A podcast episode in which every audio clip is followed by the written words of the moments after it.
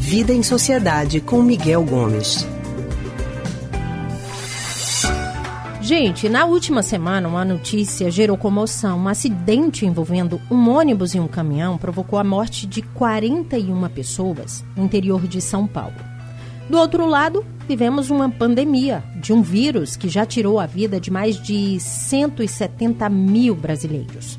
No mundo, o novo coronavírus já fez mais de 1 milhão e 400 mil vítimas fatais. E é sobre esse assunto que a gente conversa hoje com o historiador, psicólogo e psicanalista do Centro de Pesquisa e Psicanálise em Psicanálise e Linguagem CPPL, Miguel Gomes. Miguel, boa tarde. Boa tarde, Lilian. Boa tarde, ouvinte. Miguel, o primeiro objetivo dessa entrevista não é comparar jamais as tragédias, porque uhum. Todas as vidas são importantes, afinal, cada vida perdida era o amor de alguém. Hoje, a gente quer entender é, se a gente normalizou, Miguel, as mortes diárias pelo novo coronavírus. Sim, Lília, de alguma forma, sim. A gente acaba normalizando e banalizando essas mortes. Da mesma forma como a gente já fez no nosso país, com mortes no trânsito, com mortes violentas, né? Recife chegou a ter uma época em que a gente tinha cerca de 10, 12 homicídios por dia e isso era tratado como sendo algo, ah não, mas Recife é assim mesmo, faz parte da nossa vida conviver com esses números absurdos, como se isso não fosse nada demais, né? Então, de alguma forma, a gente banaliza certos acontecimentos trágicos, como esses dois exemplos que você traz, né? Aquele triste acidente que houve no interior de São Paulo, com cerca de 40 mortes, e a nossa pandemia, que se arrasta aí há oito meses e já vamos com 170 mil mortos no Brasil e a gente trata isso como se fosse assim, né? Como o próprio presidente às vezes coloca, né? Vai morrer mesmo, é assim, né? É como se não houvesse o que fazer e como se essas mortes não nos afetassem. Que eu acho que esse é que é um, um, um o que chama atenção para esses números superlativos, né? Como se esse povo todo morresse e isso não afetasse ninguém, fosse algo assim que simplesmente acontece porque a vida é assim e teria que acontecer. E eu acho que a gente tem uhum. explicações para esse tipo de movimento, sabe, Lívia? Hum. Quais seriam, é, é, Miguel, essas explicações? Porque, assim, as vidas hum. perdidas na pandemia importam ou a comoção é de fato seletiva? Seria uma explicação?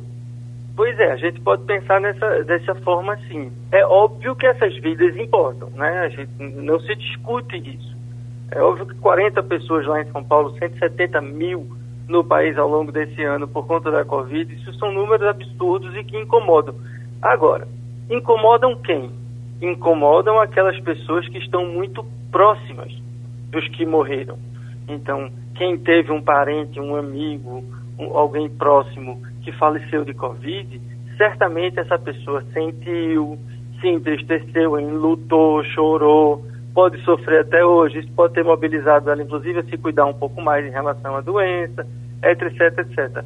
O mesmo a gente pode dizer em relação aos familiares e amigos daquelas 40 pessoas que faleceram em São Paulo. O que é que leva a, a, quem não é próximo dessas pessoas a não se importarem? É que o que nós costumamos fazer enquanto humanos é nos identificar com aquelas pessoas que estão no nosso redor, sobretudo nossos familiares e amigos próximos, ou aquelas figuras com quem nós idealizamos, aquelas pessoas que nós idealizamos. Então, quando a gente vê uma pessoa próxima a falecer, a gente se solidariza, a gente se entristece.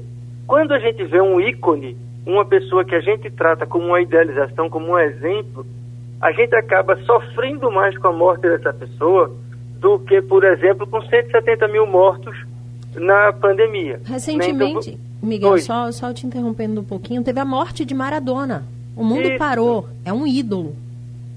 Exato, esse é um bom exemplo, né, de como a morte de uma pessoa, e aqui a gente não está é, diminuindo o valor que Maradona Sim. tem como jogador, ex-jogador de futebol, como personagem mesmo histórico, é uma figura super interessante, não se questiona isso, mas é para a gente entender como esse deslocamento do 1 para os 170 mil podem migrar. Né? A gente tem uma pessoa morrendo Maradona, um ídolo que muita gente se identifica no mundo inteiro e a gente sente, né? A gente vê as pessoas morrendo por as pessoas chorando por conta da morte de Maradona, um cara que nem sequer conheceram pessoalmente, mas ele encarna uma figura idealizada de sucesso na vida, de luta política, enfim, de uma série de marcas que caracterizam Maradona. Por outro lado, os 170 mil mortos na pandemia, que eu não conheço, que eu nunca vi, que são pessoas que não fazem parte do meu ciclo de convivência, de repente eu banalizo e transformo em, ah, são 170 mil, mas morreriam de todo jeito. E não me importa isso, não me interessa, então isso não me afeta. Então, esse tipo de deslocamento que a gente faz né, dos nossos afetos, ou para quem é muito próximo, ou para quem a gente idealiza, é que faz com que a gente tenha essa sensação de que às vezes a morte de um é mais importante e repercute mais do que a morte de 170 mil na pandemia. Né? A gente tem vários exemplos. Você trouxe Maradona aí, que é um caso perfeito.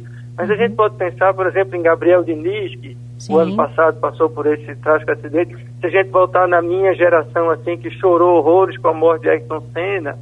Né? Então a gente tem, assim, figuras que, que simbolizam um, um, um ideal de eu, um ideal de sucesso, enfim, que faz com que a gente sofra mais por essas pessoas do que pelos 170 mil que a gente não convive e que a gente esquece.